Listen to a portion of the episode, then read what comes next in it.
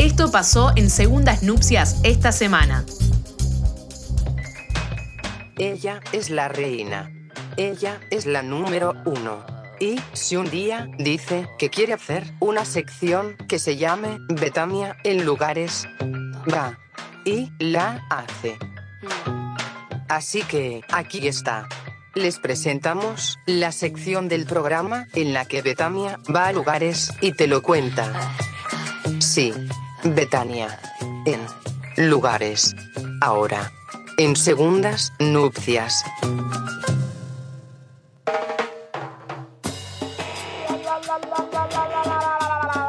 Bien, Betania en lugares, ahora Las en 7 segundas en punto. nupcias. Qué rápido que se nos pasa ese programa. Es impresionante. Es impresionante cómo pasa. eh, eh, uno Lo se da cuenta como ve crecer a los hijos. Uf. ¿eh? No, es tremendo. Muy fuerte, Muy Mar. fuerte, muy fuerte. Eh, y cuando hace unas donaciones con camiones. Claro, tal cual, tal cual. Te donaría mi suéter, pero no Un traje. o una campera también se Una acepta, un campera. paquete de fideos. Dale, Sí. sí. Entonces, Bueno. Lugares. Bien, bueno, gracias, gracias por esta presentación hermosa. Eh, esta vez vamos a hablar sobre eh, una visita doble que hice, porque esta es una, la segunda vez a la a que fui a, De, de viciosa. ¿no? Claro, a, a ver esta experiencia, a participar de esta experiencia que conocida como eh, parlantes eh, de sonidos holofónicos. Sí. El, el nombre, después vamos a hablar más adelante concretamente de la experiencia, en qué consiste y demás. Eh, en esta primera parte como que quiero más que nada contarles porque es una locura lo que eh, mm, este muchacho llamado eh, Hugo Zuccarelli generó, digamos, con, esto, con esta posibilidad de escuchar este sonido que se conoce como tridimensional o un sonido en 360. Eh, ¿Vos habías escuchado de esto hablar un poco? Sí. Sí, sí, sí. ¿Fuiste? no, No. no, no fui ahí. Sí, lo, no- bueno, no soy amigo. Claro. pero, eh, es como mi mentor dentro de algunas cuestiones eh, relacionadas a, lo- a algunas cosas que hago en la radio, que es Diego Canizaro, Bien. que eh, Es un referente es un de- referente, un editor súper grosso. Y, y él hizo un par de documentales Mira. eh, sonoros con este tipo de sonido, usando una cabeza que le armaron y Sí. le puso unos micrófonos eh, binaurales dentro, Sí. de, dentro de la cabeza y entonces andaba con la cabeza, la ponía y grababa los sonidos y después vos lo escuchás y es como... Sí, se llama, una- ese micrófono se llama Ringo. Se Claro. llama Ringo, que es ese, ese, ese micrófono que puede, digamos, o sea, hacerla, captar este sonido Claro, de esa de, manera. de esa manera, ¿no? Yo sí fui, yo sí fui varias veces. Bien. Eh, porque tiene también, no sé, ahora, yo fui a pre-pandemia, digamos, Sí. y me acuerdo que fui desde estrenos, me acuerdo de Lana del Rey, por ejemplo, Claro. nuevo, y después otros más clásicos, fui a escuchar también Nirvana, por ejemplo. Claro, claro. Puedes ver de, digamos, vas ver ese, porque es todo oscuro, ahora nos vas a contar, Ahora pero digamos, es una experiencia, digamos, 100% sonora, digamos, Sí, sí, concentrado sí. en eso. Hablando de lo que hablábamos el otro día, ¿no? El de las experiencias inmersivas, esta sería una, una de ellas. Pero bueno, el sonido, como eh, no, no me voy a, no me voy a demorar tanto explicándolo, porque tenemos ahí un par de audios que cuentan quién, es- qué, qué se, qué se trata esta idea del sonido holofónico, que fue desarrollado y planteado por primera vez en 1980 por este argentino que es Hugo Zuccarelli, que es un personaje fantástico, maravilloso, está bastante loco, pero es un loco Pero en el genio. buen sentido. Claro, es, es un genio, eh, como todo Eh, es- genio. Es, parte de la experiencia. O Claro. sea, es- no la podés separar, digamos, la de lo podés parlante, separar, digamos. Claro, exactamente. Cuando, digamos, se vaya a otro plano, Claro. ya no sé si va a ser lo mismo ir, digamos, a escuchar la Sí, música. sí, tal cual. Y lo que hace, bueno, es aplicar este concepto eh, de holograma al sonido eh, y perfecciona, digamos, el sistema de grabación este que vos decías, ¿no? Binaural, que es la forma en la que de manera clásica se gra- está grabado la mayoría de la música que escuchamos y el hecho de poder escucharlas en este, en este formato de parlantes holofónicos también permite esta experiencia inmersiva. La primera vez que se tuvo registro, digamos, que alguien habló de esto, si bien eh, comenzaron, como decía, la creación o la reflexión sobre este tema comenzó en, en 1980, eh, fue en 1997 en donde hay el primer registro de una entrevista que no se la hacen eh, a, a este Zuccarelli, sino a un familiar que trabajaba como técnico, que era músico y especialista y lo ayudó en el desarrollo de este proyecto, que hablando sobre un poco sobre qué era la holofonía. Él es Christian Honendahl y vamos a escuchar un poco lo que nos decía sobre qué es la holofonía. La holofonía es la réplica o, digamos, el sinónimo acústico de la holografía. Son palabras que tienen que ver. Holofonía, holografía. Como un holograma o una holografía es una fotografía tridimensional de un objeto, eh, la holofonía es la captura de un sonido en forma tridimensional. El, micrófono, o lo que se llamaría el ringo, eh, se basa en el principio de funcionamiento del oído humano. Lo que capta exactamente en el tímpano de esa cabeza, llevarlo a el tímpano de la persona que lo escucha, con todos los parámetros de posicionamiento espacial y de distancia, que eso es, eh, digamos, lo que logra la holofonía. No solo grabar un entorno, ya que, digamos, los binaurales graban un entorno alrededor de tu cabeza, escuchás un sonido como que está pegado. El sonido holofónico se escucha alrededor tuyo. Lo único que falta es hacerlo dinámicamente o tipo realidad virtual para que tengas un head tracking, que vos eh, movés la cabeza y teóricamente se queda el campo acústico quieto, como en la realidad. En aquel entonces, cuando eh, este muchacho hablaba sobre lo que faltaba, ¿no? Decía, fa- estamos, o sea, era ese proceso en el que se estaba desarrollando. Claro, este audio es del 97. Del 97, Claro. ¿sí? Eh, el, Hugo Zuccarelli eh, es ingeniero electrónico de profesión y desarrolló toda una teoría de la escucha humana, ¿sí? Es una teoría que se volvió tremendamente popular y básicamente lo que intentó es volver distinguibles los sonidos de la realidad, digamos, más allá de esta forma de escucha binaural, digamos, poder tener esa experiencia 360 como los sonidos son en, en- en realidad, ¿no? Porque lo que él decía, lo que escuchamos es una fracción de ese sonido, eh, producto de la variación de la distancia, la intensidad del sonido y, por supuesto, los amplificadores de sonido, ¿no? Los Sí. parlantes que conocemos, los convencionales. Hay algo muy interesante que lo decía recién un poco Lucía, ¿no? Que es este tipo es un genio y esa, esa genialidad lo llevó por lugares increíbles. Eh, el- la, pri- la principal es que eh, en el, el primer lugar en donde él aparece con esta idea loquísima de estos holofónicos es en Inglaterra. Y allá entabla el primer vínculo eh, importante, ¿no? Que empieza a darle como pie de que esta idea era una idea eh, novedosa y fantástica, sobre todo para el universo musical, que entabla una relación durante seis meses con Paul McCartney. McCartney. Eh, Con Paul Paul McCartney. McCartney. Sí. Paul McCartney. Lo dijiste El raro. Paul, el Sí, Paul. lo dije raro. Palma- porque- Yo entendí primero de Palma Kearney. Paul McCartney. y dije, ¿quién es Palma? Pa- o sea, Palma. Vilma Palma Kearney. de vampiros. Vilma Palma Yo de entendí vampiros. Palma. Están llorando allá del otro lado. Del otro lado están Paul desmayados por mi pronunciación. Muchas gracias. Posta, me quedé Em, pensando, Palma Kearney. ¿Quién sí. es Palma Kearney?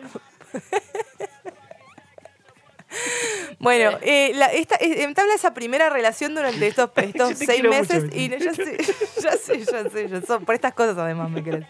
Eh, estos primeros seis meses eh, a- eh, también fue, digo, eh, era un tipo que era un genio y también como todo genio no aceptaba ninguna limitación, digamos, no importaba que sea Paul o quien sea, digamos. él- Palma.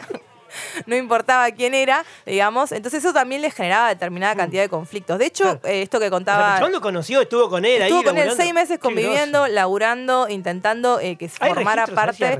eso, Bueno, ese es un tema, ese es un Sí. tema, porque eh, es interesante porque lo, esto lo cuenta él, digamos, es relato oral de él, y él de hecho su, su performance inicial, cuando él Sí. arranca en esta experiencia, cuando vas a ver los holofónicos, él cuenta todo esto que yo voy a contar ahora.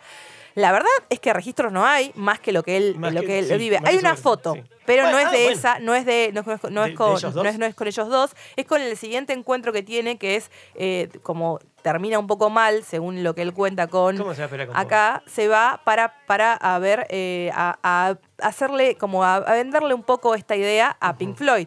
Dice, bueno, vamos por esta rama, vamos por este lado, ¿no? Y ahí sí hay una foto, digamos, eh, que él está ahí con Roger Waters eh, y primero, digamos, eh, lo- intenta, digamos, hacer como sus aportes en la, eh, para, decime si lo estoy diciendo bien, A este es ver. el nombre de este disco, de Final Coat, ¿puede ser? Final Cut. Cut, ok. Y luego, después se va para, digamos, como también, ¿no? A, mm, a intentar, digamos, pulir el sonido, digamos, dentro de la parte solista ya de Roger Waters. Y de eso sí hay fotos, y hay una foto de él muy joven, con Roger Waters ahí, qué sé yo, demás. O sea que digo, es algo del orden de, de lo real, por lo menos en es una foto. Por lo menos con lo- existe. con sí, Floyd, tal cual, tal cual.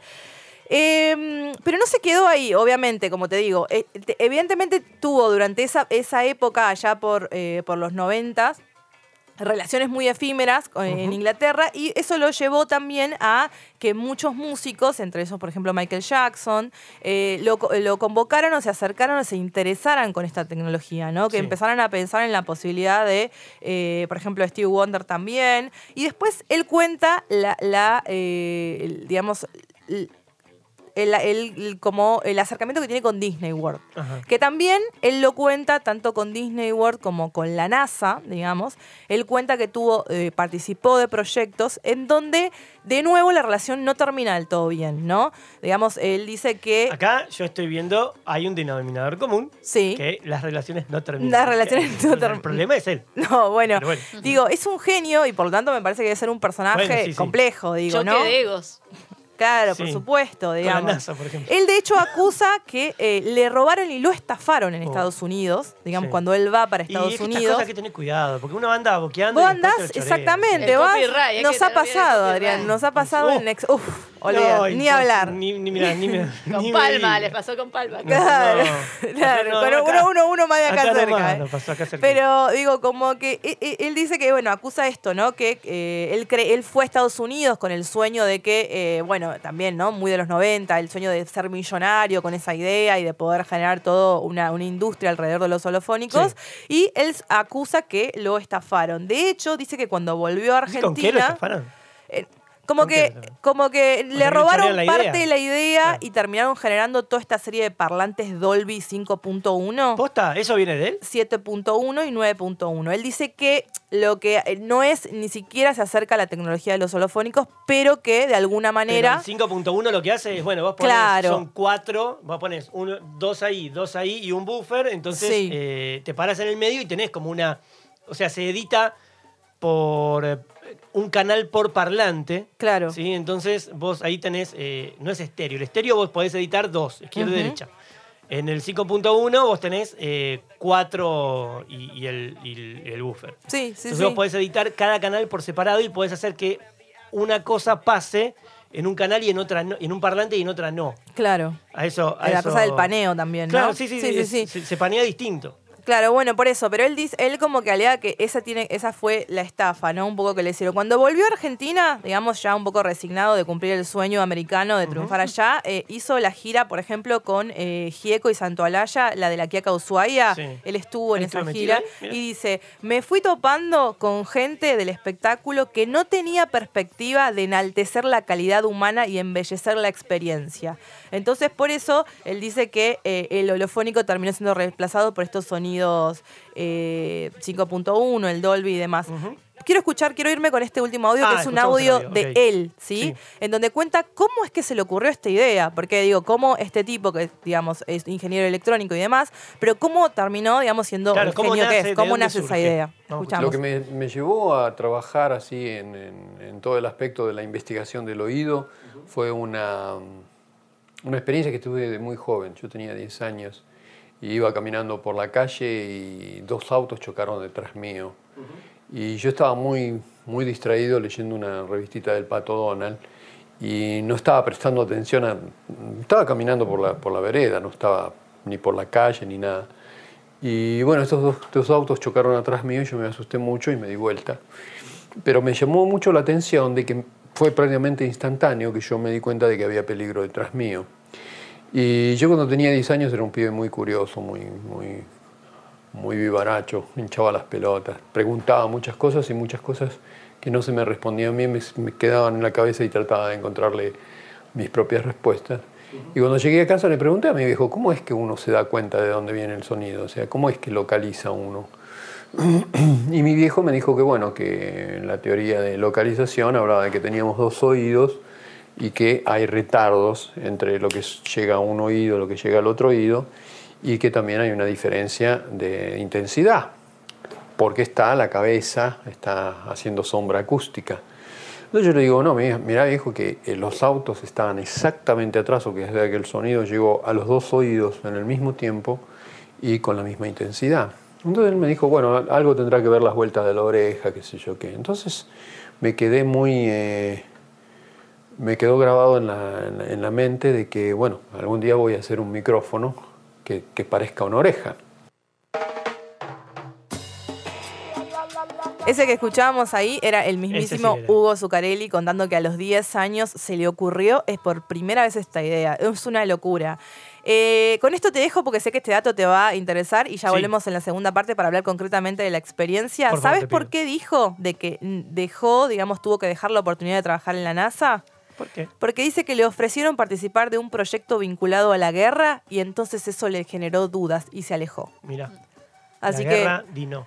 Claro, exactamente, ¿no? Co- eh, eh, la moral, la ética y las buenas costumbres Sí, la verdad que primero. es increíble lo que hace este hombre. Escuchá Segundas Nupcias todos los viernes de 18 a 20 por Radio Colmena.